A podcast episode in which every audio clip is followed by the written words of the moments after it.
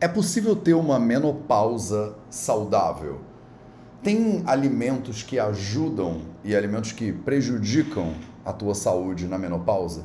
Esse é o assunto do nosso projeto 0800 de hoje, além de outras cocitas más. Então, salve, salve família Vida Veda, projeto 0800, episódio 803.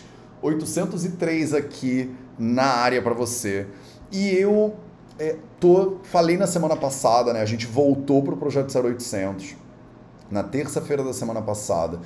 E eu te falei que eu ia, que eu tô desenhando um modelo novo, né, de projeto 0800. Eu não sei ainda exatamente como é que vai ser esse negócio, mas eu tô aqui e tô construindo isso contigo.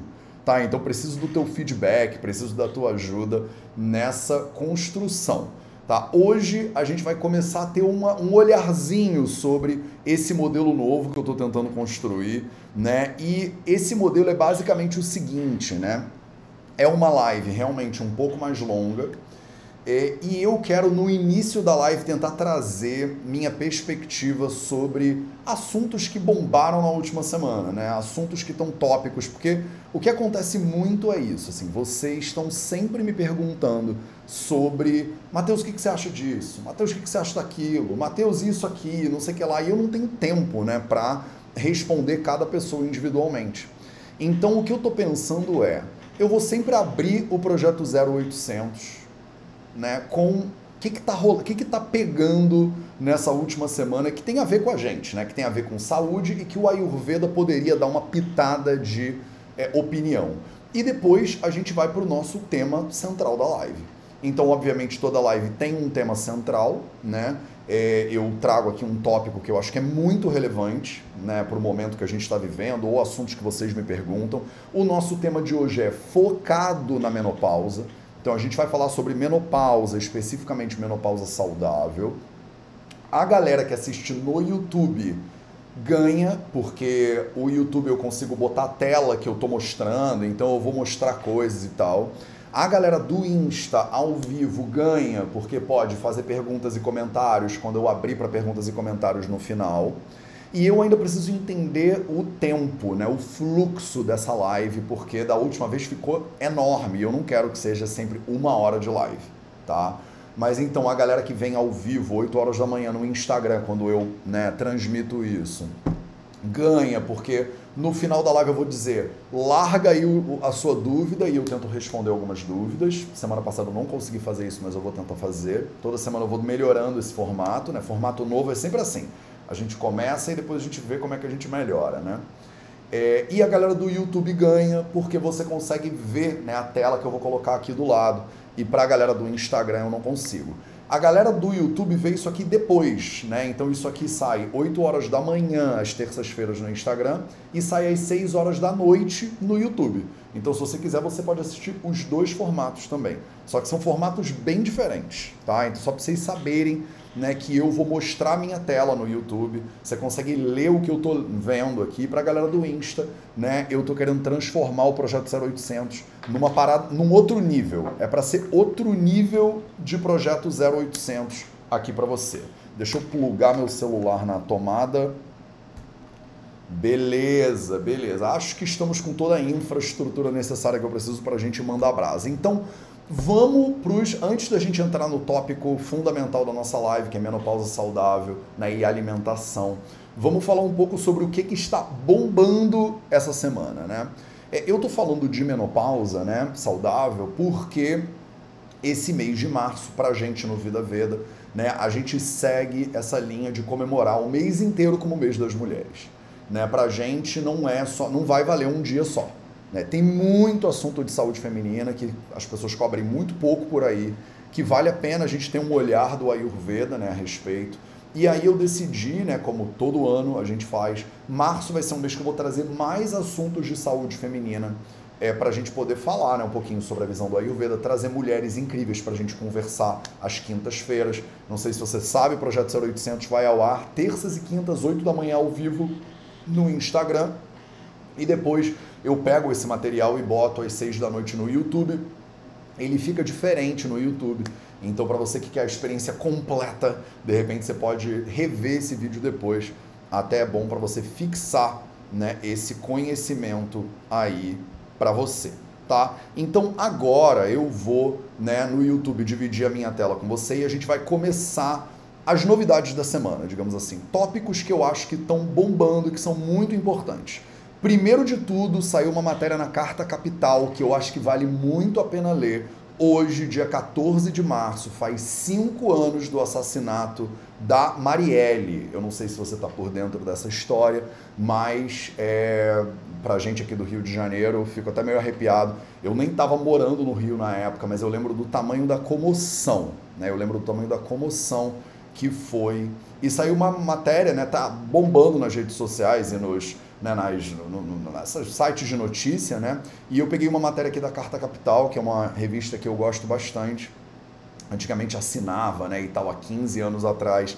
E uma matéria falando, né, o Flávio Dino, né, fala que autoridades é que mataram a Marielle, né? Então, hoje fazem cinco anos, no mês das mulheres, a gente não pode deixar de trazer esse assunto à tona, né? Porque é, então, o Flávio Dino, que é ministro da Justiça, afirmou essa terça-feira, nessa segunda-feira 13, né, ontem no caso, que o assassinato da vereadora Marielle Franco, do pessoal do Rio de Janeiro, que completa cinco anos hoje, né, nesse contexto de mês das mulheres, então impossível a gente não trazer esse assunto aqui, tá? Se isso te incomoda, você deveria parar e dar uma estudada, repensar, ler um pouquinho, beleza? É, então ele fala, né, o ministro da Justiça comentou que isso ilustra o que, que o Brasil não deveria ser. Né? O que, que o nosso país não deveria ser é isso, né? Uma vereadora do Rio de Janeiro que foi assassinada cinco anos atrás pelas autoridades, né? É, então rolou um seminário aqui no Rio de Janeiro chamado Liberdade de Expressão, Redes Sociais e Democracia, no Centro Cultural da Fundação Getúlio Vargas. E segundo ele, é possível que o debate sobre a internet abra uma porta para que a gente consiga sair desse labirinto de ódio e vale tudo em que a política brasileira se viu imersa nesses últimos 10 anos. Bom, eu vou deixar aqui, né, para vocês, matéria da Carta Capital, né? Você pode ler, ela tá lá para você. E aí, absolutamente necessário, né, esse assunto e a gente não pode esquecer, né? Um povo que não tem memória, ele não melhora e não avança. Tá? Então, esse é o primeiro ponto. Segundo ponto, saiu no G1 há algumas horas atrás, né? Uma, eu acho que tá bombando né, na internet essa semana esse assunto sobre a é, essa coisa do etarismo, né? Que teve uma universitária lá de 40 anos de idade que foi debochada. Vocês viram esse negócio? Uma universitária de 40 anos de idade lá na universidade, lá em Bauru, foi hostilizada pelas suas colegas, né, suas adolescentes, colegas adolescentes, né? Então, o caso viralizou porque as estudantes debocharam dela, né? E é, e aí todo mundo ficou louco, né? Todo mundo começou a falar desse assunto. Eu nem sigo muito redes sociais e eu ninguém consegue parar de falar sobre esse assunto. Debocharam da menina e tal e tal, né? E é, e, e, e, tem vídeo, né? E elas rindo da cara da menina, fazendo stories e não sei o quê. E saiu no G1, e saiu no mundo inteiro e tá aí na sua tela agora, né? Três jovens universitários da cidade de Bauru postaram um vídeo ironizando o fato de uma colega de classe de 40 anos dividir o ambiente acadêmico e as aulas com elas, né? Mano, ela tem 40 anos, né? Era para ela estar tá aposentada. Disse uma delas. O que elas não esperavam, no entanto, era a tamanha repercussão e indignação diante da discriminação do preconceito e do etarismo. Né? Primeiro de tudo, né, eu, nada de ayurvédico nessa história, mas, a não ser o fato de que 40 anos, meu irmão, 40 anos, eu comecei a faculdade de medicina com 29, estou aqui né, tentando servir e ajudar as pessoas, mas posso trazer essa, essa brasa para os meus legumes durante um segundo? Eu passei por isso no primeiro ano da faculdade de medicina, diga-se de passagem. Eu, na faculdade de medicina, passei por esse. Por, por, não como mulher, né, nem nada disso, mas é impressionante. Um médico mais velho, bem conhecido, virou para mim e falou assim: Você vai começar medicina com 29 anos. Você já está completamente velho. Não vale mais a pena esse negócio. Você nunca vai ser médico, você não vai ter tempo de ajudar ninguém, porque você já está muito velho. Né? Essa foi a informação que eu recebi de um médico de, sei lá, seus 50, 60 anos, que quase me dissuadiu, me falou: volta para casa, larga o Ayurveda, larga a medicina, volta para casa porque você está muito velho. E é absurdo, né? Primeiro de tudo, 40 anos devia estar tá aposentada, porque essas meninas não estudaram direito, não sabem com qual é a idade de aposentadoria. Mas assim, vamos dar porrada nas crianças de 18 anos de idade que não sabem nada sobre a vida? Né? Você vai ficar né, batendo, né, desmoralizando a criança que está no meio do shopping, se tacando no chão e dando chilique. Não, três crianças universitárias. Não é à toa que elas têm 18 anos e são universitárias, entendeu? Mas o, o problema não é que é, três crianças ficaram falando só, né? Isso também é um problema, porque elas deviam saber melhor, né? Elas não estudaram nada na escola, tadinhas, de repente não deviam estar na universidade mas o fato de que isso reverbera é, uma, um pensamento que é muito comum na nossa cultura e na nossa sociedade, que é, meu irmão, você começou faculdade com 18 anos, você escolheu a sua carreira, agora você vai ter que tocar essa carreira pro resto da vida, sabe? É isso aí que você tem que fazer.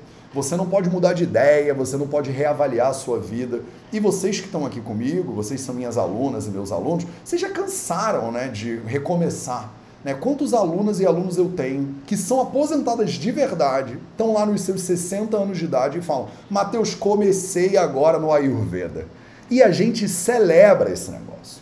Né? Então me deixa aí nos comentários o que, que você acha desse negócio. Porque eu já estou vendo aqui no Instagram, o Instagram está explodindo, né? Pessoas dizendo, eu tenho 59 e comecei no Ayurveda agora, eu tenho 60 anos e estou me formando em nutrição, eu tenho né, 65. Eu tenho alunas de 70 anos que estão começando a estudar Ayurveda agora e mudando a vida e ajudando os outros, entendeu? Então a ideia de que você está meio velha, de que você está meio velho para começar, é uma ideia absolutamente ridícula, é óbvio, porque o último dia que você tem para começar é o dia da sua morte.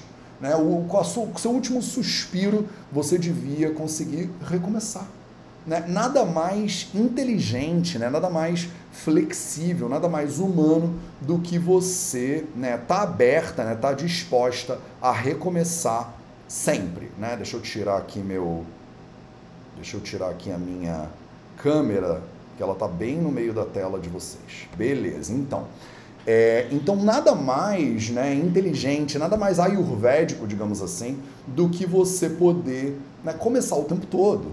Né? Você, 40 anos, meu irmão, 40 anos dá para você começar uma faculdade, terminar ela, trabalhar com ela 10 anos, começar outra faculdade, trabalhar mais 10 anos com ela, começar outra faculdade, trabalhar mais 10 anos com ela. Então, quer dizer, 40 anos de idade, dá para você fazer medicina, ser médica durante 10 anos, fazer engenharia, trabalhar com engenharia durante 10 anos, fazer direito, trabalhar com direito durante 10 anos, e você ainda está lá com os seus 70 anos, você ainda é um brotinho, né? você ainda está no ápice, você está no auge, cheio de energia ou cheio de energia. Então, assim, absolutamente ridículo. Assim, acho legal né, que isso esteja, tenha invadido a internet para a gente poder falar sobre etarismo etarismo é o preconceito contra, né, o tratamento diferenciado, preconceituoso de pessoas que têm mais idade ou muita idade, o que né, é, se relaciona, por exemplo, com a menina de 18, três meninas de 18, com uma mulher de 40, né, falar que a mulher de. tem algum preconceito com a mulher de 40, né?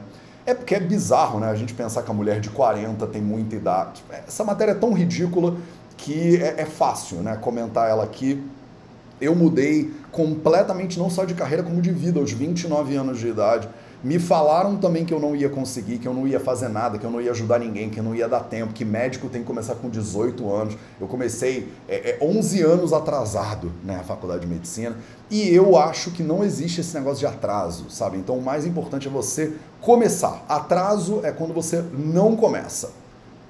O que, que, vocês acham desse modelo, assim, que eu dou uma comentada no que está bombando na semana? Vocês acham ok isso? Quero depois receber aí comentários de vocês para a gente entender se é, esse 0800 aqui tá de boa para você, porque eu me animo com essas coisas, eu acho divertido. Antes da gente entrar no nosso tema principal, né, da gente bombar aqui né, no, no, tema da nossa live de hoje. Mas se você me manda aí, me fala nos comentários o que, que você acha desse modelo que eu pego. O que está bombando, o que está rolando, e a gente comenta até botando um olhar de Ayurveda, botando um olhar de bom senso e tal.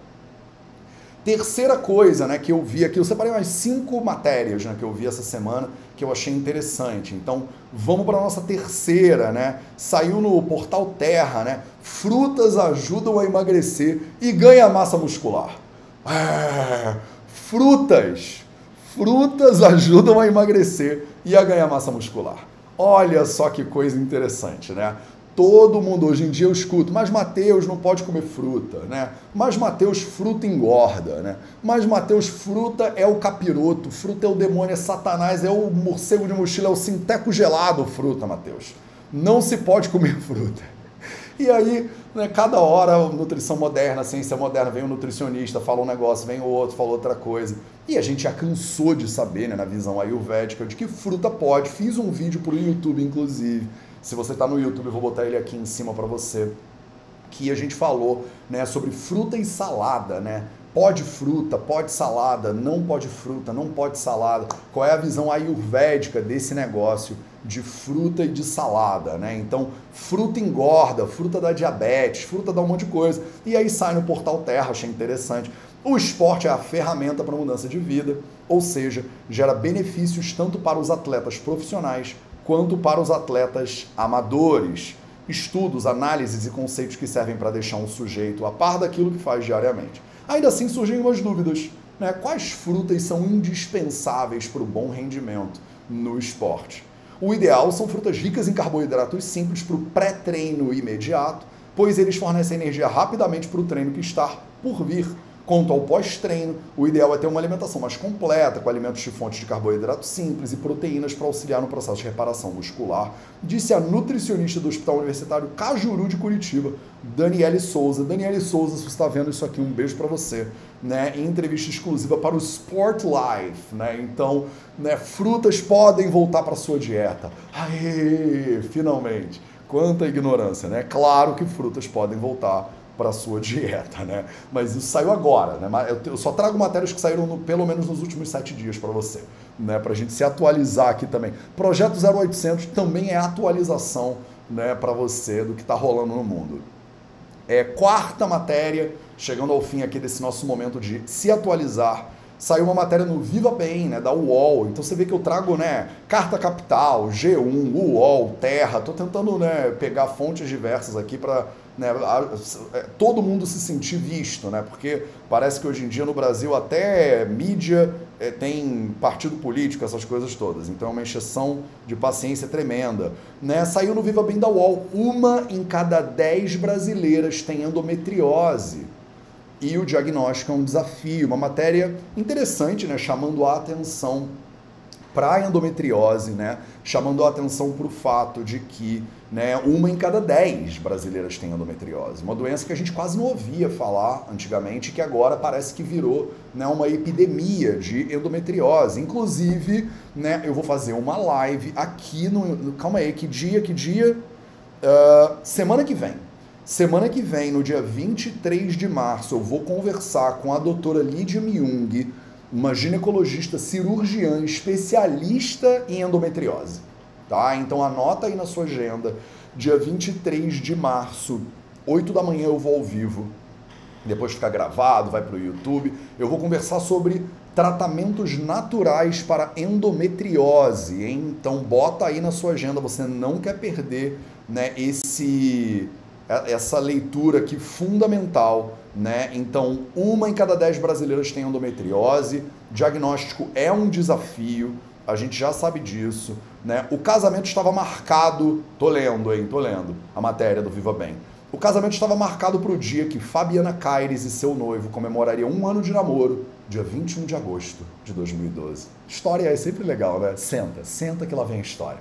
Né? Senta em volta da fogueira que já vem a história.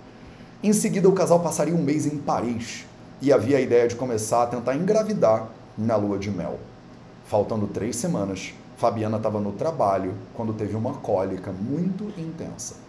Ela estava acostumada a sentir dor no período menstrual, mas naquele dia foi tanta que ela desmaiou. Levada às pressas para o hospital, recebeu um diagnóstico: endometriose profunda, já instalada no intestino, bexiga, apêndice, ureter, ovário e útero. Como acontece com a maioria das mulheres, o diagnóstico dela foi tardio e ela precisou submeter uma cirurgia de grande porte, que incluiu a retirada de parte do intestino e da bexiga. Ela virou influenciadora digital, né, por cá para divulgar, para falar de endometriose com as pessoas. Eu não conheço ainda, né? Eu não conheço a Camila, não, Fabiana Caires. Não conheço você ainda, Fabiana Caires, mas um beijo para você. Obrigado por compartilhar a sua história e conscientizar pessoas sobre isso. A história não é incomum, né? A banalização da dor feminina é considerado o maior empecilho ao diagnóstico. Vamos parar aqui, vamos parar aqui. Ó, a banalização da dor feminina é considerada como o maior empecilho para o diagnóstico de endometriose.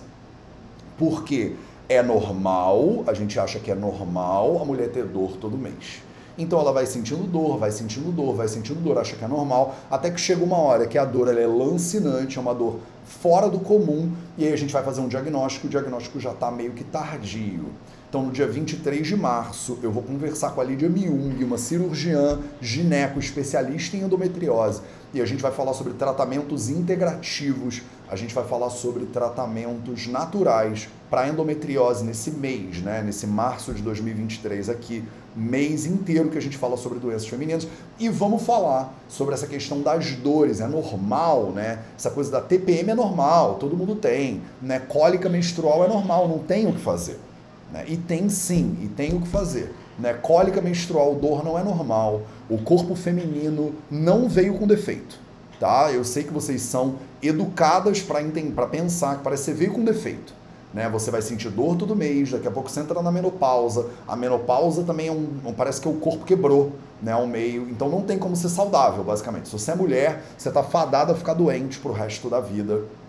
E isso é uma mentira, isso é uma falácia. E a gente vai conversar sobre isso mais no dia 23. Hoje eu vou falar sobre menopausa, tá? Daqui a pouquinho. O resultado disso, um diagnóstico tecnicamente não muito complicado, acaba levando de 7 a 10 anos. A doença está longe de ser rara, né? Ela atinge 10% das mulheres em idade reprodutiva, uma taxa similar à do diabetes, que é uma das doenças que mais mata no mundo. Estima-se que pelo menos 8 milhões sofram no país por causa dessa doença e boa parte nem sabe que sofre. Hoje, pela primeira vez, vai ser celebrado o Dia Nacional de Luta contra a Endometriose. E aí, né, o especialista Patrick Baleles, né, colaborador do setor de endometriose do Hospital das Clínicas da USP e membro da Associação Brasileira de Endometriose e Ginecologia, também não conheço, um abraço para você aí, Patrick. Ele diz assim, ó, há uma normalização da dor. Muitas mulheres têm cólicas incapacitantes, dores pélvicas e acham que isso é normal. Em geral, a sociedade também considera isso normal, inclusive alguns colegas que também são médicos. Então, a comunidade médica, inclusive, tem parte dessa responsabilidade, porque perpetua uma ideia de que você ter cólica, você sentir dor, você sofrer, é normal. Não é normal. Tá? Não é normal, existe tratamento para isso tudo, o Ayurveda ajuda nesse processo de tratamento, chega mais, né? E vamos, vamos cuidar. É, o primeiro passo, e também mais importante, é fazer a população enxergar que sentir dor não é normal. Estamos aqui fazendo isso agora, né? Eu e você, você e eu. É, se compromete suas atividades, sua produtividade, seu relacionamento, não é normal. Se você sente dor que é incapacitante, isso não é normal. Né? Sentir dor no sexo não é normal. Né? Dores pélvicas não são normais. Né? Então, assino embaixo aqui da fala do Patrick, né, que é esse especialista aí. Segundo a SBE, a Sociedade Brasileira de Endometriose, 57% dos pacientes com a doença sofrem dores crônicas e em 30% dos casos tem infertilidade também. Não vou ler a matéria toda, tá aqui para você Viver Bem da UOL, uma em cada dez brasileiras tem endometriose e o diagnóstico é um desafio. Beleza? Quarta e última, né? Quarta e última matéria que eu achei interessante para a gente comentar aqui nesse nosso projeto 0800. E aí, me diz aí você nos comentários se você curte esse modelo novo, né? Que eu trago novidades, ideias, né, o que está rolando aí na internet. E aí fiz questão de trazer uma matéria do Escola Educação, olha só, você nem conhecia, né? O Escola Educação, né? E é, eles têm umas matérias bem interessantes, assim, bem educativas, né? O urologista cita quatro erros na hora de fazer xixi. Então, né, quatro erros na hora de fazer xixi, eu vou te dizer o que o Ayurveda acha disso, né? Ir ao banheiro para fazer xixi é algo que faz parte da nossa rotina do dia a dia. Que bom, que bom que os jornalistas, né, sempre trazendo luz para a nossa vida, né, nos lembrando de coisas que a gente nunca pararia para pensar por conta própria, né? Fazer xixi é algo que faz parte da nossa rotina do dia a dia é uma função necessária né, para se livrar dos resíduos que o seu corpo não necessita mais. Essas matérias, às vezes, né, os, não, o bicho tem que escrever uma quantidade específica de, de, de letras, né, de, de, palavras, e aí eles mandam uma, uns negócios que, pelo amor de Deus, né, é uma função necessária. Né, ninguém sabia. Que bom, obrigado, obrigado, Escola Educação. Pode parecer simples e óbvio, e ao banheiro fazer xixi, mas na verdade tem um jeito certo e um jeito errado de urinar. Você sabia que você pode estar fazendo o xixi certo? Você, você pode estar fazendo xixi errado. Vamos aprender. Primeiro erro que as pessoas cometem: seguram o xixi por mais tempo do que precisam. É, é. Então, o Ayurveda aqui, né, nas capas dos jornais, finalmente, né, finalmente, o Ayurveda nas capas dos jornais. Por que, Matheus, o Ayurveda nas capas dos jornais? Porque, meus amores, a gente fala isso há 4, 5 mil anos. Você abre qualquer samhita, qualquer texto clássico do Ayurveda, tem lá. Você não deveria né, prender. Por que isso tem a ver com o mês das mulheres, Matheus? O que isso tem a ver com saúde feminina? Tem tudo a ver com saúde feminina. Né? A supressão ou a forçação das suas é, atividades metabólicas fundamentais, que a gente chama de vega em sânscrito. Se você forçar os seus vegas, ou se você suprimir os seus vegas, você vai ficar doente. Né? Capítulo 4 do Ashtanga Hridayam Sutrasana, para você que é nerd do Ayurveda. Esse capítulo, inclusive, está super lido, decupado, traduzido, comentado no YouTube de graça para você. Se você quiser saber o que, que o Ayurveda acha né, sobre né, você reter o seu xixi. Você vai lá que está tudo lido ocupado, mas hoje eu te digo aqui, você não deveria, você não deveria suprimir seu xixi, suprimir o seu pum, suprimir cocô, suprimir arroto, suprimir espirro, tudo isso faz mal para a saúde na visão do Ayurveda e a gente está sendo aqui, né, finalmente reconhecido. Obrigado, obrigado pelo Escola Educação, Escola Educação, obrigado por você finalmente reconhecer, né, aqui a verdade milenar que o Ayurveda já fala desde sempre, que segurar o xixi por mais tempo do que você precisa não é bom, tá? Não é bom. Segundo, segundo ponto, você deveria esvaziar completamente a sua bexiga. Né? Então, não esvaziar completamente a bexiga é um erro, é um problema, né? faz mal, toma cuidado, não faça isso, não faça isso em casa. Né? Não, não, não, não é, é, faz xixi para na metade, por exemplo. E se você tá com aquele probleminha, né, que você vai ao banheiro e fica com a sensação depois que você não esvaziou completamente a bexiga, né, o Ayurveda também pode te ajudar. A gente chama isso de Mutra Krutra, né? Quando você não faz xixi, fica aquela sensação de alívio, né? Isso tem tratamento na visão do Ayurveda, isso agrava o Vata Dosha para vocês que estão aí estudando Ayurveda, e a gente trata esse negócio, beleza? Terceiro ponto, rapidinho, para a gente poder entrar no nosso tema da live finalmente confundir uma bexiga hiperativa com uma bexiga pequena. Né? Muitas pessoas têm essa sensação, e eu tenho uma bexiga muito pequena. Eu bebo água e vou ao banheiro, bebo água e vou ao banheiro. Então toma cuidado, porque de repente você não tem uma bexiga pequena, você tem uma bexiga meio irritada, meio hiperativa. E vale a pena você procurar né, o seu bom profissional de saúde. Né? A maioria das pessoas que dizem que tem uma bexiga pequena, tem uma bexiga normal, e na verdade estão falando sobre o limiar de desconforto, disse a doutora Ashley Winter. Né? A doutora Ashley Winter, não sei se você está aqui nos assistindo, mas obrigado pelo seu comentário aí, né? porque você, a maioria das pessoas erra nisso. Ponto número 4, senta que lá vem a história. Você exagera na cafeína ou no álcool. Né? Você exagera na cafeína no. Só Matheus, você sempre botando o meu café aqui no meio da roda, né, Matheus? você sempre puxando, né, querendo. Você odeia o café, Matheus. Eu não odeio o café. Não odeio. O café é uma plantinha como qualquer outra, sensacional, tem benefícios e tem malefícios. Mas está aqui, escola educação para você. Ó, a cafeína e o álcool aumentam a produção de urina.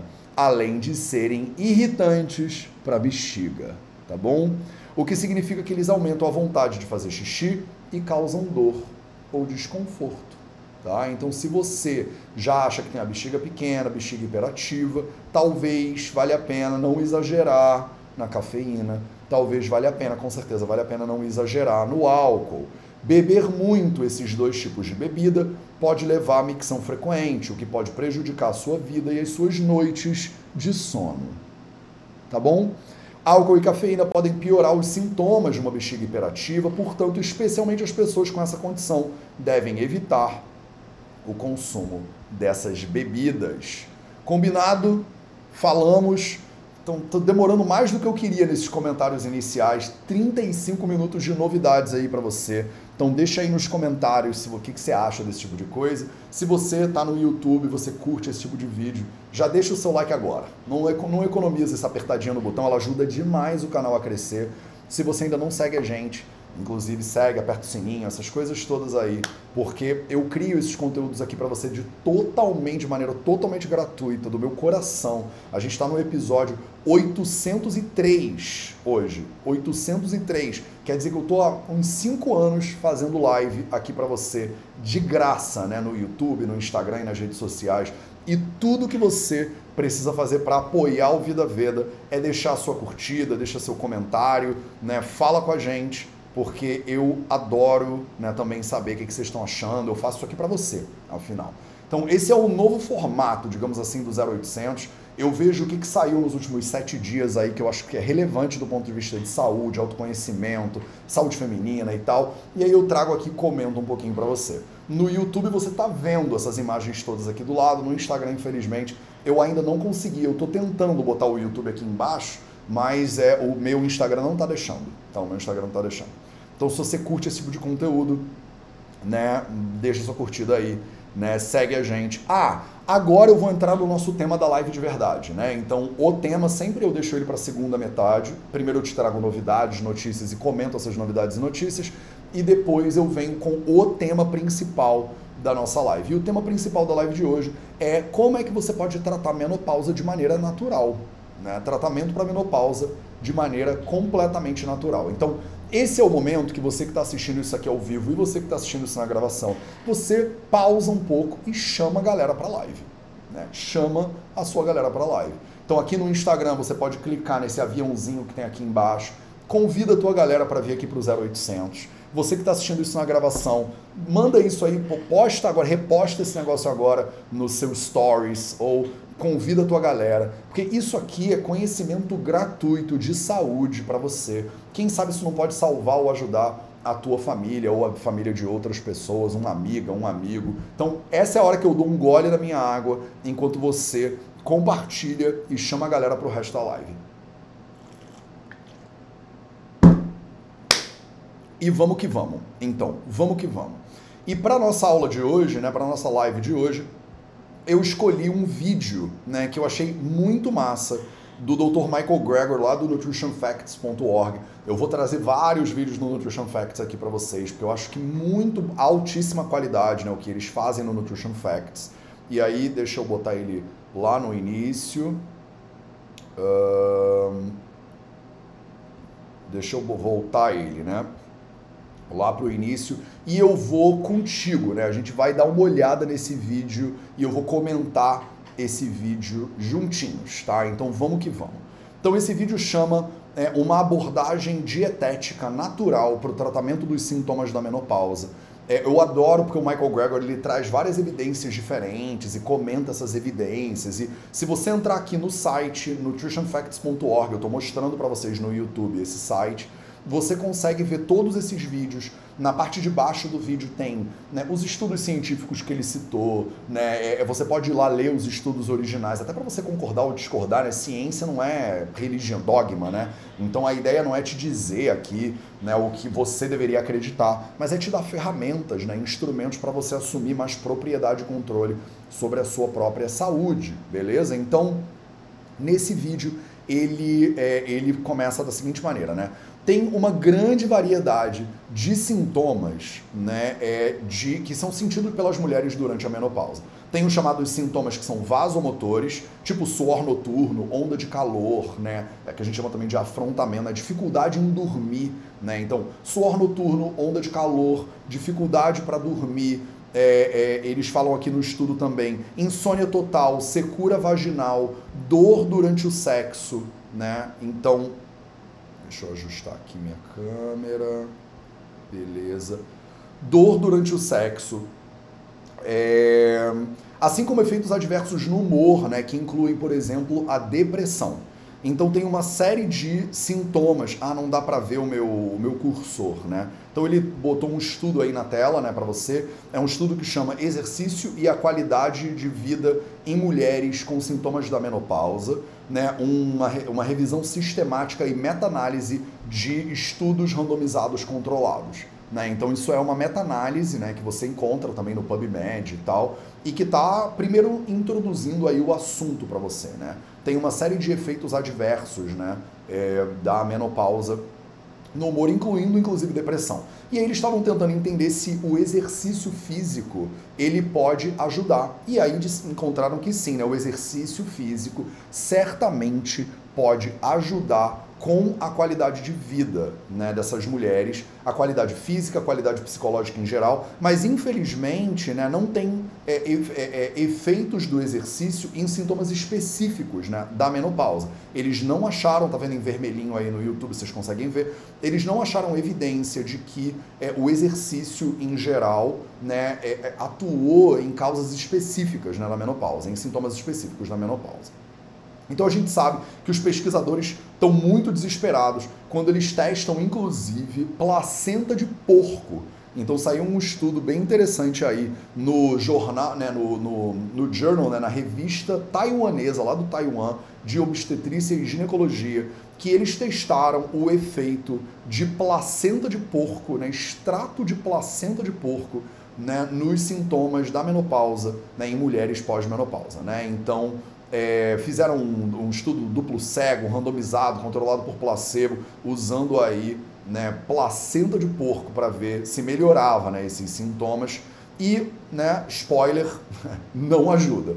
Né? A placenta de porco não teve efeito estatisticamente relevante né, no tratamento de, desses sintomas. Né? A gente sabe que o estresse oxidativo, que é uma consequência de radicais livres né, em excesso, é, ou né, de uma defesa antioxidante prejudicada do corpo, né, o corpo tem sistemas para lidar com o estresse oxidativo. Quando esses sistemas, para a mulher, né, no caso, lidar com o estresse oxidativo, eles estão prejudicados, a gente sabe que isso está ligado a uma série de doenças. E eles botaram aí, né, é, é síndrome metabólica, diabetes, obesidade, é, é, inflamação crônica subclínica, é, doenças cardiovasculares, tem uma série de doenças que sofrem, né, que surgem quando a pessoa não lida bem com é, o estresse oxidativo, né?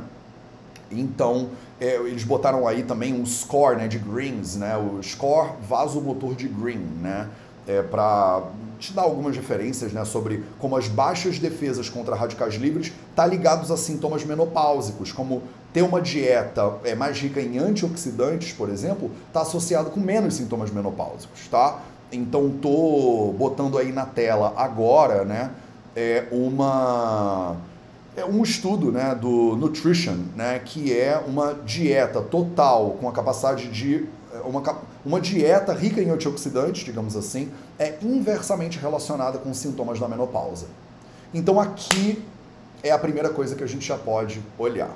Tô vendo que pessoas no Instagram estão confusas. Mateus não está no YouTube. Não está no YouTube, meus amores. Isso aqui não está no YouTube. A gente vai ao vivo no Instagram e no YouTube sai só às 6 da tarde do horário de Brasília. Tá? Eu não estou transmitindo isso ao vivo no YouTube. A gente transmite ao vivo no Insta e depois posta no YouTube de noite. Tá? Então é assim que vai acontecer nesse momento. Então não se confundam, não vão para o YouTube. Fica aqui no Instagram que tá tudo certo. E se você quiser ver né, coisas todas que eu estou mostrando, você pode ir para o YouTube de noite, tá? Isso sai no YouTube de noite, beleza? É o nosso primeiro nesse formato, então é natural que a gente ainda está alinhando aqui, né, os, os detalhes. Então, olha que interessante, né? Esse estudo aí é que é, é, coloca que existe uma relação, né? parece existir uma relação, um estudo cross-seccional né? É, em mulheres iranianas pós-menopausa. Ele faz uma relação aí sobre né, o total de antioxidantes na sua dieta como tendo uma relação inversamente proporcional com os sintomas da menopausa. Então, se a atividade física ela não tem esse efeito né, de né, eliminar os sintomas específicos da menopausa, quem sabe uma dieta rica em antioxidantes tem esse efeito. Olha que coisa maravilhosa, né? E aí a gente está entrando num assunto que é muito querido né, para gente, que é pilar da alimentação, olha que maravilha. Então, de fato, né, de, outros estudos comprovam, né, uma alta ingestão de frutas e vegetais pode atrasar o surgimento da menopausa, porque a gente acredita né, que eles têm uma riqueza né, de antioxidantes muito grande. Hoje em dia a gente está falando muito de inflamação, né? Inflamação está na boca do povo. Mas esses estudos sobre oxidação, estresse oxidativo né, e o efeito de alimentos antioxidantes na sua saúde já estão mais do que né, rodando aí pelo mundo há décadas e décadas e décadas. Né? Então, maravilha em frutos e vegetais, né? Então, frutas e vegetais podem neutralizar, olha que interessante, efeitos adversos dos radicais livres no número de óvulos funcionais ainda nos ovários, enquanto uma das razões né, para as quais o alto consumo de carne está ligado a doenças degenerativas. Olha só esse estudo que interessante aí Can meat and meat products induce oxidative stress, né? Então, será que carne e produtos derivados da carne podem induzir o estresse oxidativo? E aí eles dizem, né, nesse estudo, que realmente, né, é, alimentos muito ricos né, em carne, produtos de origem animal, têm uma relação, né, parecem ter uma relação com doenças degenerativas. Tá? Então, é, in addition, além disso tudo, né, os é, ácidos, né, as gorduras saturadas e os conteúdos de colesterol né, parecem aumentar né, o é, o estresse oxidativo do corpo da mulher. Então, ele também, né, é, produtos pró-oxidativos gerados durante a produção, durante, é, durante a produção durante o armazenamento, durante a digestão e durante o metabolismo da carne. Então, durante a digestão, produção, armazenamento e metabolismo da carne de produtos de origem animal no corpo, isso parece gerar um estresse oxidativo. Então, uma dieta pró-inflamatória também tem sido associada com mais sintomas somáticos específicos da menopausa. Então, por exemplo, ondas de calor, problema para dormir, né? Parece haver uma uma relação muito interessante, né? É, isso é outro estudo falando sobre câncer de próstata, né? uma meta-análise sobre câncer de próstata, olha só, falando sobre a associação né, de uma dieta inflamatória e o risco de desenvolvimento de câncer de próstata. Tá? Então, parece né, haver aí uma relação né, de que uma dieta mais à base, né, de base vegetal, cheia de componentes anti-inflamatórios, como por exemplo a fibra alimentar, né, e longe de alimentos pró-inflamatórios, como gordura saturada, colesterol, né, parecem ser mais saudáveis. Né? Então, eles fizeram até um teste aí né, no The Journal of North American Menopause Society. Então, a sociedade né, a norte-americana de menopausa fizeram um estudo, olha que interessante, é, alimentos à base de plantas são associados com menos sintomas da menopausa em mulheres chinesas pós-menopausa, com pré-hipertensão e hipertensão não tratada. Esse estudo que vocês veem aí na tela eles parecem, né, surge lá na feito onde, né? Foi publicado na North American American né, na North American Menopause Society, mas deve ter sido realizado em alguma universidade chinesa, alguma coisa assim. E eles falam, né, não admira que a ingestão de alimentos vegetais integrais foi associado com menores sintomas da menopausa. Em termos de alimentos específicos, parece que as aves e os laticínios deslatados, desnatados, desculpa, podem ser particularmente ruins para a saúde. Então, frango né, e lácteos parecem ser particularmente ruins para a saúde. Olha o resultado aí do estudo, né? Intake of poultry and skim dairy products, né? Então, foi associado com um index de Cooperman, que é um index de sintomas da menopausa, é maior, né, pior, né, no caso. Então, né, mulheres que comem muito frango, mulheres que comem muitos produtos de origem láctea, né, leite, creme, queijo, iogurte, manteiga, essas coisas, parecem ter né, um, um index de Cooperman é pior. É por outro lado, on the contrary, soy milk consumption, né? Então o consumo de leite de soja, eu sei, pasmem, vocês aí que tem horror, né? Porque a soja, Matheus, que a soja, Matheus. Parece que o leite de soja, óbvio que não é não, a soja transgênica, cheia de é, é, um monte de defensivo agrícola e ofensivo humano, né? Não é essa soja, né? Provavelmente uma soja um pouquinho melhor aí para você. Mas vocês que morrem de medo, né, da soja, vocês que saem correndo da soja, e aí nesse estudo aqui eles parecem sugerir, né, que frango, né, aves e é, produtos lácteos são piores para sintomas da menopausa do que leite de soja. Né? Leite de soja é bom né? para essas mulheres chinesas aí. Foi considerado como um alimento que pode ajudar nos sintomas da menopausa. Então as mulheres podem derivar né, é, uma saúde melhor né, ou sintomas da menopausa mais brandos, mais suaves, né, evitando, essa foi a conclusão né, desse, desse paper aí que foi publicado. Né, então esse estudo parece indicar, estou lendo aqui do original, que algumas mulheres com sintomas da menopausa mais suaves talvez se beneficiariam por consumir menos frango e menos né, alimentos lácteos, principalmente os desnatados, que foi o que eles testaram aqui e verificaram é, piora mesmo, e se beneficiar de um maior consumo de vegetais e de leite de soja. Né? Esse é um estudo lá na China, né? então óbvio que dependendo do lugar onde você mora, né, cada lugar é, né, tem produtos diferentes, mas achei bastante interessante. Né? Achei bastante interessante essa perspectiva né, de que alimentos de origem animal, em vários estudos, parecem ser ruins né, para para o seu corpo e para os sintomas da menopausa, que é o tema específico da nossa live de hoje, e alimentos de origem vegetal parecem ser melhores, inclusive diminuindo o efeito né, desses sintomas. E aí, ó, é, ginecologia e endocrinologia, né? É um outro artigo falando do impacto dos leites de soja ou do, das bebidas de soja é, em sintomas do climatério, né? É, e aí, né, eles testaram. Eles pegaram lá o estudo lá dos chineses, né, e fizeram mais testes. Então, isso aqui não é a opinião de um ser humano só, né? Isso aqui tem um certo balanço de evidências e tal. Né? E aí esse outro aqui é da Sociedade Espanhola de Medicina de Família e Comunitária, né? lá da Espanha. Então, um estudo espanhol agora, né? não chinês, falando né? sobre esse impacto. E de fato, mulheres que foram randomizadas né, é, diminuíram os sintomas da menopausa em 20,4% né, e os sintomas de é, é, problemas né, urogenitais em 21,3%.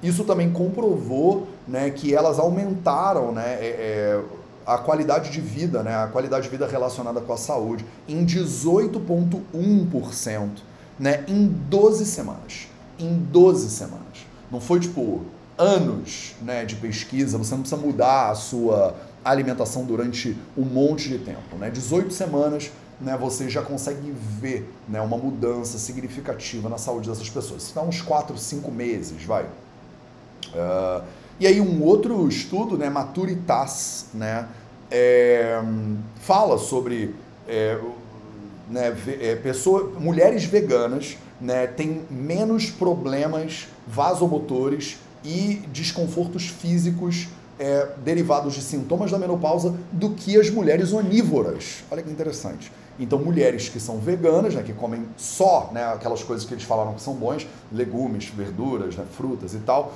e que não consomem nada de origem animal, parece né, que tem menos sintomas menopáusicos incomodativos. Né?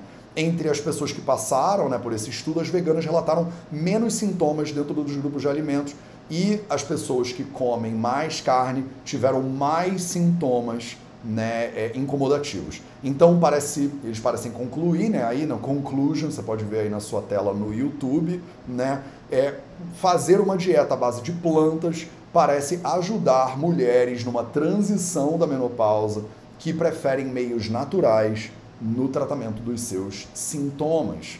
Né? Então, se você não quer ficar tomando remédio e tal e tal, talvez maneirar os alimentos de origem animal na sua alimentação pode ser bom. Então, os estudos, esses resultados foram consistentes com outros estudos demonstrando uma redução dos sintomas da menopausa nas mulheres que consomem grandes quantidades de alimentos né, é, à base de plantas e menos carne. Interessante isso, né? Não sei se você vai ficar chateado ou chateado comigo, porque eu estou mostrando isso aqui para você, mas de repente você não quer virar vegana nem nada disso, mas pode ser interessante refletir a respeito de, né? Você está sofrendo ou, ou né, tá com medo de sofrer de sintomas da menopausa e você vê aqui informações científicas, não estou nem falando, ah, Matheus, mas isso aí não é Ayurveda escrito em sânscrito? Nem é, nem é você parece ter uma sugestão de uma série de estudos científicos aqui que já foram publicados de que você poderia ter menos sintomas da menopausa, né, é, é, é, inclinando mais para uma dieta à base de alimentos vegetais integrais. Né? E o que, que custa para você experimentar? Né? O que, que custa para você experimentar? Então eu não sei o que você acha disso, não sei se você acha isso uma balela, você pode me contar aí nos comentários se você é vegana e realmente sente a diferença, ou se você é onívora e você acha que isso tudo aqui é um blá blá blá, né? Se você acha que não é isso, bem, essa ciência está errada, Matheus. E eu posso provar, né? Me diz aí nos comentários a sua opinião sobre isso tudo porque né, eu estou vendo aqui nos comentários agora, em tempo real, né, várias mulheres falando: sou vegetariana e estou passando pela menopausa com mais tranquilidade, Matheus. Eu consigo atestar isso né, na minha prática e tudo mais. Né? Então, beleza, né? Então, maior quantidade de vegetais, parece que menos sintomas, maior quantidade de produtos de origem animal, mais sintomas, né? Então, é, assim, não dá para saber muito bem se isso é causa, correlação ou o que que é, porque né, o que acontece normalmente? Né? As pessoas que consomem mais produtos de origem vegetal têm uma tendência a querer comer mais saudável, de forma geral. Né? Então pode ser que isso seja uma confusão né, de causa e correlação, né, que é, né, sei lá, é, vai que você é uma mulher que é vegetariana ou vegana, mas por que você é vegetariana ou vegana? Isso significa que você é bem chata com o que você come, né? Você é bem cuidadosa com o que você bota na sua boca. Então, de repente, isso aqui não é uma causa, é uma correlação. Né? Mulheres, vocês entendem isso? A diferença de é, causabilidade, não sei como fala isso em português, causabilidade e correlação, né? É, causa é assim, se eu faço isso, eu tenho aquele resultado. Tá? Então, eu como, como mais brócolis, então eu tenho menos sintoma da menopausa. Isso é uma causa né, que pode ser estabelecida. Imagina que fosse uma causa estabelecida. Outra coisa é uma correlação. Né? Pessoas que comem mais brócolis têm menos sintomas da menopausa. Mas isso pode significar que pessoas que comem mais brócolis têm uma vida inteira mais saudável. E por conta de ter uma vida inteira mais saudável, também tem mais, menos sintomas da menopausa. Então, vocês percebem que tem uma diferença importante científica aí, né? É, comer mais alimentos saudáveis pode ter uma relação com ter menos sintomas da menopausa, ou é comer mais brócolis que tem uma relação. Né? Então, pode ser que as mulheres veganas, de forma geral, sejam mulheres mais saudáveis, porque se preocupam mais com a alimentação, comem orgânicos, se exercitam, fazem um bando de coisa, né? e não é o veganismo em si. Né? Então, isso aqui fica de dúvida pra gente. Será que é, é uma causa, né? A, pessoa, a mulher vegana, ela tem menos sintomas da menopausa? Ou será que é uma correlação? Né? Mulheres veganas, de forma geral, cuidam mais da saúde, se preocupam com o que, com o que comem. Então não é o veganismo que ajuda isso, mas uma série de outras questões. Então a gente fica nessa dúvida aí, se é causalidade ou se é correlação. E aí ele continua, né? Traz um The Journal of North American Menopause Society, né? Efeitos de uma intervenção dietética numa mudança de peso e sintomas vasomotores do Women's Health Initiative, que é uma iniciativa gigantesca de saúde. Então, eles testaram isso para tentar ver se é causa ou se é correlação. E aí né, vamos ver qual é a conclusão desse estudo, né, objetivo, métodos, e eles viram realmente, né, as mulheres que participaram no estudo de modificação dietética, né, foram encorajadas a diminuir, né, gordura e aumentar frutas, legumes, é, grãos integrais, é, sentiram que eliminaram muitos sintomas vasomotores, né? Então eles testaram especificamente isso aí é, para ver se era causa ou correlação e viram né, que tiveram uma diminuição de sintomas vasomotores, como onda de calor, comparadas ao grupo de controle. Então, certamente não é uma questão de tudo ou nada, né? E dentro de uma dieta de base vegetal, né? É, uh, é, eles incluíram óleo de oliva extra virgem, né? Eles incluíram é, é, ômega 3, incluíram óleo de linhaça, incluíram amêndoas, incluíram castanhas, né? É, tiraram as carnes, né? E aí eles sentiram que essas mulheres que usaram gorduras de origem vegetal e não alimentos né, gordurosos de origem animal é, comeram mais ou menos a mesma coisa, né? Comeram a mesma quantidade de calorias, a mesma quantidade de gorduras, porque não era, eles estavam querendo ver, né? Será que não é porque elas ficaram mais hipocalóricas, emagreceram e sentiram melhora, né? Então eles deixaram as dietas normocalóricas, né? Equilibraram a dieta e viram que depois de 16 semanas, né, uma dieta ovo-lacto-vegetariana rica em ômega 3 reduziu os sintomas vasomotores, né, a frequência dos sintomas vasomotores em mulheres pós-menopausa, mais do que uma dieta lacto-ovo-vegetariana né, rica em gorduras. Né? Então, chegaram a essa conclusão, né? Essa dieta vegetariana né, rica em ômegas funcionou melhor, ômega 3 funcionou melhor na redução da frequência desses sintomas. E, de fato, né, duas colheres, olha só, 5 gramas por dia né, de óleo de linhaça pode diminuir significativamente os sintomas menopáusicos em cerca uh, de da mesma magnitude que a dieta, dieta de reposição hormonal. Para, para. Né? Olha que interessante essa conclusão. Calma aí, vou voltar. Vou voltar porque isso aqui é muito interessante. Vou voltar, né? Duas colheres de chá de linhaça moída por dia. Olha a receita. Vocês amam receita? Pega a receita. Duas colheres de chá de linhaça moída por dia. Pode comer duas colheres, de uma a duas colheres de sopa de linhaça moída por dia. Podem diminuir significativamente os sintomas menopáusicos em cerca de é, 12 semanas. Essa é a mesma magnitude de diminuição do que as mulheres desse estudo que receberam terapia de reposição hormonal. HRT é Hormone é, é, Reposition Therapy, não sei. Replacement Therapy, Hormone Replacement Therapy, né? HRT, então, né, mulheres que comeram duas colheres por dia de linhaça moída, né, tiveram uma redução equivalente a mulheres que passaram por reposição hormonal. Interessante, né? Bem interessante. Não sei, isso não é a ciência absoluta para sempre, mas o que, que custa você botar mais um pouquinho de linhaça moída aí né, na tua saúde? E importante, né, essas mulheres né, que fizeram a, a suplementação com linhaça não tiveram efeitos secundários, né? Então, quando você faz reposição hormonal, você tem efeitos secundários de reposição hormonal. Quando você toma linhaça moída, você tem só efeito bom pra caramba da linhaça moída, né? Então, é isso aqui. Acho que esse era o vídeo né, do Michael Gregor. Deixa eu voltar aqui para minha tela cheia. Então hoje eu trouxe esse vídeo aí do Michael Gregor que eu achei bastante interessante. Principalmente porque né, a minha pergunta do nosso projeto 0800 episódio 803 de hoje era, né? Será que tem alguma maneira mais, é, é, algum alimento que é benéfico no tratamento natural para menopausa? Né? Será que a gente pode olhar para a menopausa com evidências modernas, inclusive, que suportam é, uma alimentação diferente, gera menos né, resultados negativos, né, menos sintomas de menopausa? E aí eu encontrei esses estudos aqui, porque na visão do Ayurveda isso parece estar tá mais do que completamente estabelecido. Né?